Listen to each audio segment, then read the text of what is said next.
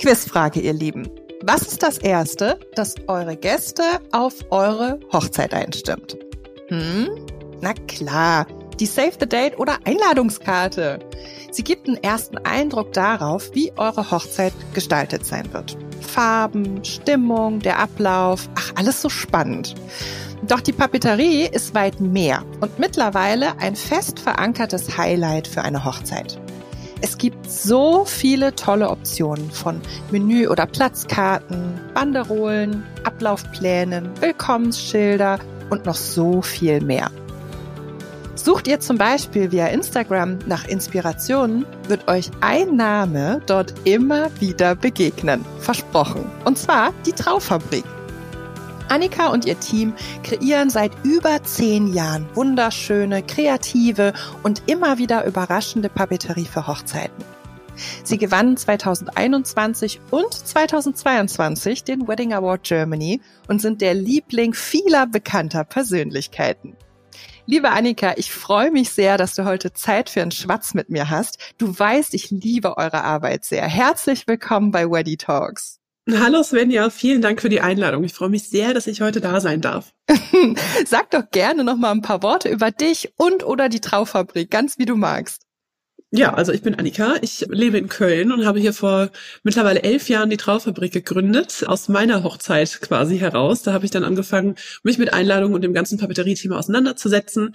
Das Thema gab es in Deutschland so einfach noch nicht so richtig, also habe ich mich da ein bisschen reingefuchst und, und das ein bisschen aufgebaut und im Laufe der Jahre wurde es tatsächlich immer größer. Mittlerweile sind wir ein sechsköpfiges Team in Köln und kreieren Save-the-Date-Karten, ja, wie du schon gesagt hast, Einladungen, alles rund um die Hochzeit, was bedruckt werden kann. Das geht durch unsere Hände.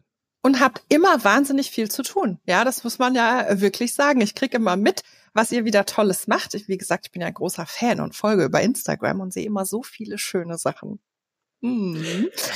Was sagst du denn? Sag mal, wurde Papi, pa, Papi, ah, Papi, Papeterie natürlich im Laufe der Jahre, in der, besonders der letzten Jahre immer wichtiger oder täuscht das?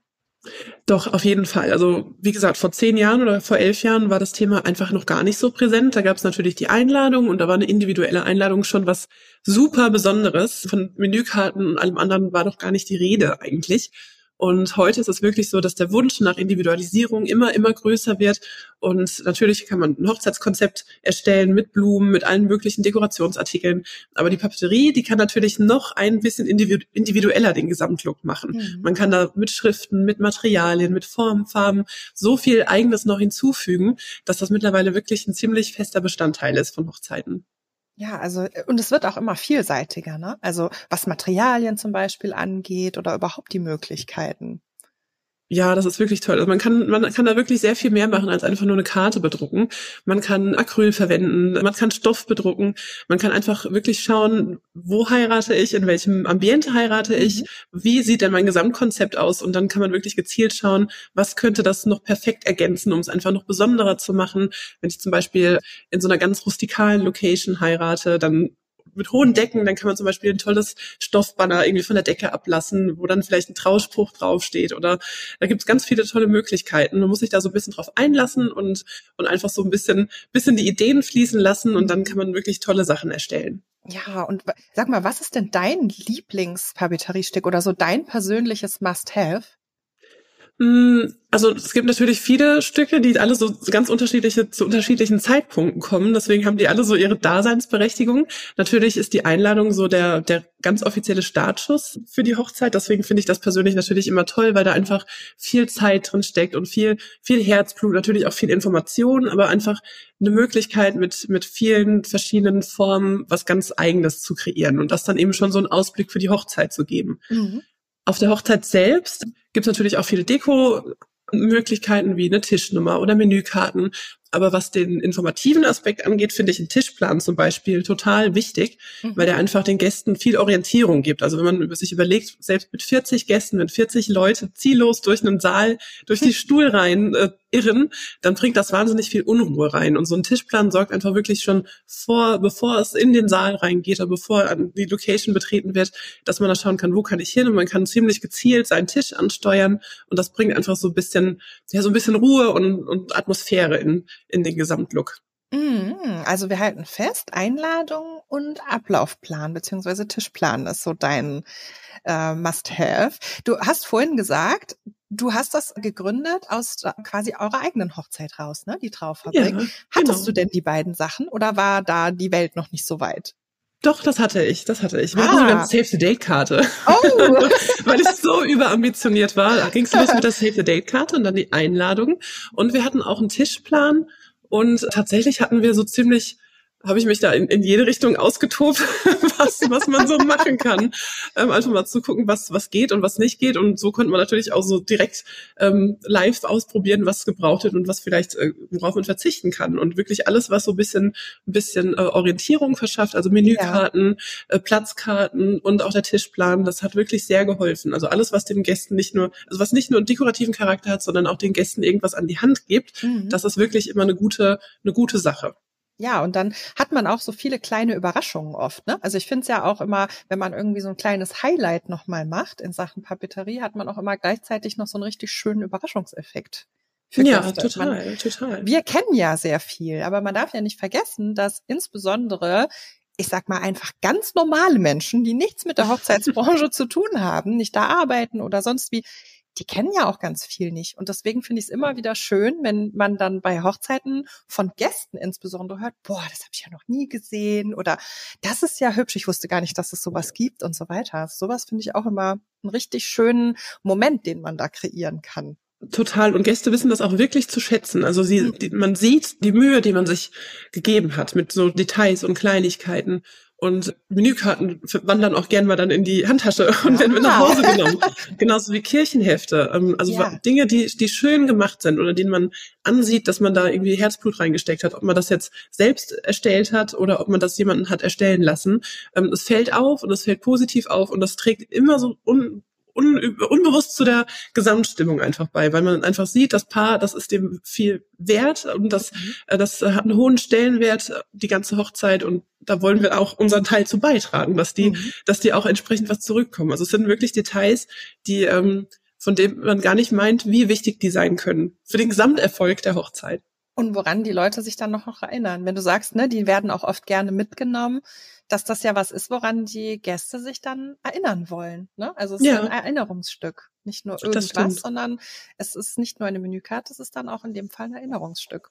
Ja, und äh, so viel Überraschungen, wie wir positiv haben, gibt's ja, wenn man sich mit dem Thema noch nicht beschäftigt hat, auch viele Überraschungen in die andere Richtung. Also zum Beispiel sowas wie erhöhtes Porto für Sondermaße, wenn man Einladungen verschickt und, und, und.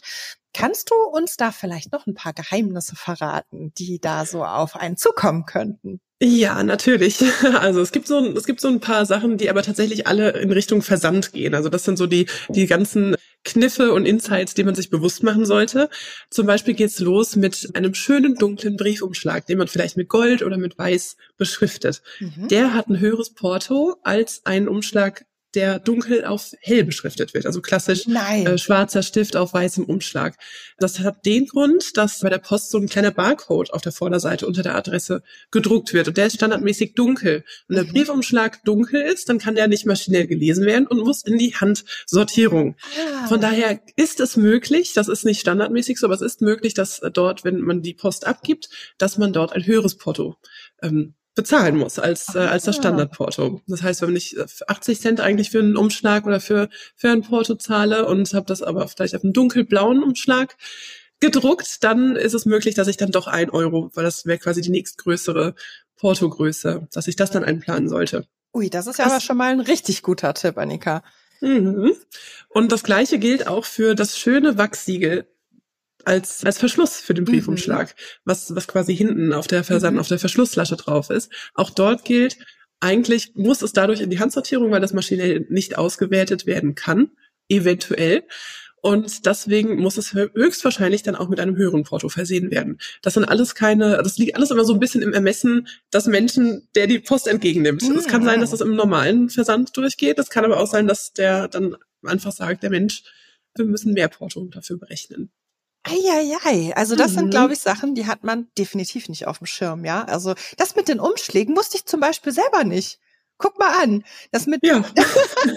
habe ich auch schon wieder was gelernt. Gibt's ja nicht. Also Ja, also das Problem ist, dass es da auch nicht so, so eine richtige Faustregel gibt, weil es oft genug auch ist. Also ich sag mal, wenn wir zehnmal Post wegbringen mit dunklen Umschlägen, geht die achtmal durch mit normalem Porto und zweimal dann eben nicht. Und deswegen sollte man besser vielleicht einfach das, das höhere Porto einkalkulieren. Und wenn man dann weniger zahlt, ist ja schön, dann habe ich wieder Budget für was anderes. Ganz genau. Erstmal wieder einkalkulieren und dann besser gespart als andersrum, ne? Weil wenn, je Genau. nachdem, wie viele Einladungen man verschickt, kann das ja auch wirklich, also ist jetzt nicht der totale Fresser, aber wenn ich ein höheres Porto habe und ich habe das nicht einkalkuliert, ist schon doof. Ja, auf jeden Fall. Also ich meine, der, der Versand für eine A5-Karte oder in einem C5-Umschlag liegt ja eh mittlerweile schon bei, bei 1,60, was ja schon, schon ordentlich ist, wenn man dann mal so 50, 60 Karten verschickt. Das ist halt auf jeden Fall eine Position, die man berücksichtigen sollte. Mhm. Also die darf man halt einfach nicht vergessen. Und wenn man dann auf einmal nochmal, noch mal mehr Porto einplant, was jetzt man vielleicht gar nicht auf dem Schirm hatte, dann ist das vielleicht jetzt nichts, was einen in den Ruin stürzt, aber was einen doch ärgern kann. Ja, weil wenn man dann so eine Karte hat, eh schon 1,60 und dann noch ein Wachsiegel und dann noch ein dunkler Umschlag. Na hurra. Dann, dann ist Worst Case angesagt. Aber das ist ja sowieso, ne? Also ich finde, Kosten interessieren ja generell auch immer sehr. Und es Mhm. ist, ich weiß, es ist echt schwer, da so eine pauschale Antwort drauf zu geben, was Hochzeitspapeterie kostet. Und das ist immer so ein bisschen, was kostet ein Auto, ne? Ja, Fiat oder Ferrari, neu oder gebraucht. Das ist ja echt immer, ähm, ja, sehr, sehr individuell. Aber kannst du uns trotzdem versuchen, so ein bisschen Orientierung zu geben in diesem, in diesem Dschungel der Kosten? Mit, mit welchem Budget sollte man denn ungefähr rechnen oder für wen lohnt sich denn individuelle Papeterie auch? Mm, Das ist, wie du schon sagst, das ist Ja. tatsächlich super schwierig. Deswegen, ich kann natürlich jetzt auch nur von uns als Anbieter sprechen. Es gibt einfach auch wahnsinnig viele Anbieter, die alle unterschiedlich arbeiten. Mhm. Allein das Material ist schon ein großer Kostenfaktor. Mhm. Je nachdem, mit welchem Material man arbeitet, kann das schon ganz schöne Differenzen hervorrufen oder ganz schöne Unterschiede in der Gesamtkalkulation ausmachen. Bei unseren Paaren empfehle ich immer mit einem Budget von ungefähr 1500 Euro zu planen. Da hat man dann die Einladung drin, da ist sind Menükarten höchstwahrscheinlich drin. Also eigentlich ist da alles so drin, was man so basic sich vorstellen könnte. Da ist jetzt vielleicht nicht Letterpress oder irgendwelche super spannenden Veredelungen drin, aber da ist ein super hochwertiges Material drin, was Mhm. nachhaltig produziert wurde, ähm, was in Deutschland produziert wurde, was, was hochwertig gedruckt wurde und vor allem ja, mit, mit verschiedenen Möglichkeiten. Also das Design ist ja trotzdem ganz, ganz individuell, auch wenn, wenn da jetzt nicht die, die verrücktesten Sachen noch inkludiert sind. Mhm. Aber ich finde, damit hat man auf jeden Fall ein gutes Budget, um wirklich eine ganz individuelle, schöne, hochwertige Papeterie zu erstellen. Mhm. Andere Dienstleister, Dienstleisterinnen, die äh, können da vielleicht auch andere Preise aufrufen, aber ich glaube, wenn man wirklich sich Zeit nimmt und wenn man, wenn man Wert auf ein hochwertiges Material legt und wenn man auch Wert darauf legt, was, was ganz Spezielles, was nur für einen selbst entwickelt Ja. wurde, ähm, dann lohnt es sich auf jeden Fall, das, das Geld in die Hand zu nehmen und das auch auszugeben. Und dann, ähm, man kauft ja auch nicht die Katze im Sack. Das sind ja auch immer, so der, diese ganze Entstehung von Papeterie ist ja auch ein Designprozess. Das heißt, man ist ja auch aktiv daran beteiligt, dass man am Ende auch wirklich das Ergebnis bekommt, was einen hundertprozentig glücklich macht, dass man da keine Kompromisse eingehen muss. Und ja, und für all die Paare, die, für die das eben in Frage kommt, kann ich das nur, nur empfehlen. Es gibt natürlich auch die Online-Anbieter. Da kann man natürlich auch fündig werden. Da gibt es vielleicht Abstriche, vielleicht in der Papierqualität oder natürlich auch in den Individualisierungsoptionen. Aber wenn man da was findet, was einem richtig gut gefällt, dann ist man natürlich da auch total gut aufgehoben. Ich denke, für jeden, für jedes Budget ist wie immer was dabei, ne? So wie immer im Leben.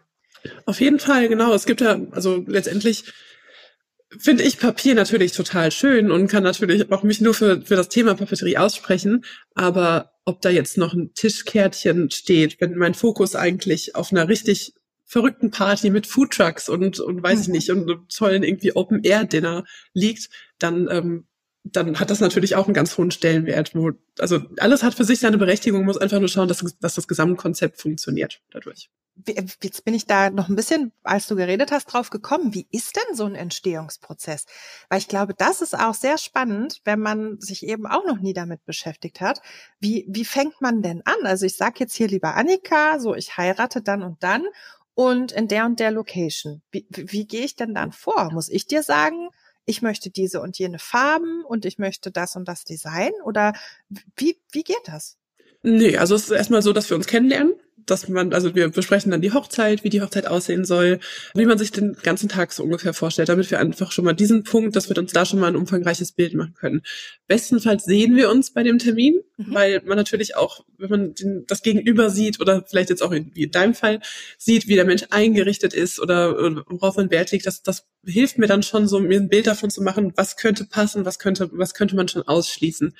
Und wenn man so diese ganzen Bausteine zusammengelegt hat, wir zeigen auch, wir schauen uns auch verschiedene Materialien an oder auch verschiedene Musterkarten, einfach nur um schon mal Dinge äh, zur Seite zu legen, von denen man meinen könnte, dass die gut funktionieren würden.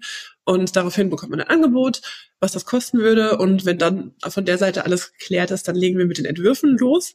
Das heißt, wir erstellen einen ersten Entwurf, von dem wir glauben, dass der gut für das Konzept, für das Paar und für die Gesamthochzeit funktionieren könnte. Und das ist quasi so die Basis, mit der wir anfangen. Manchmal ist das schon perfekt. Das ist aber tatsächlich der seltenste Fall.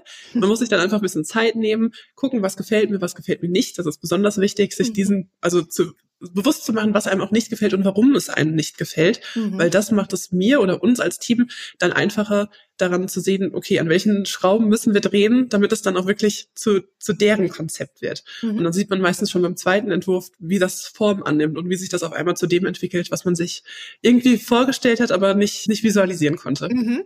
Ja, das wird, ich finde das sehr schwer. Also ich habe in meinem Kopf sehr viele kreative Ideen. Ich finde es aber immer super schwer, die aus meinem Kopf rauszulassen, tatsächlich. Also auch als Kundin, glaube ich, bin ich ein Albtraum.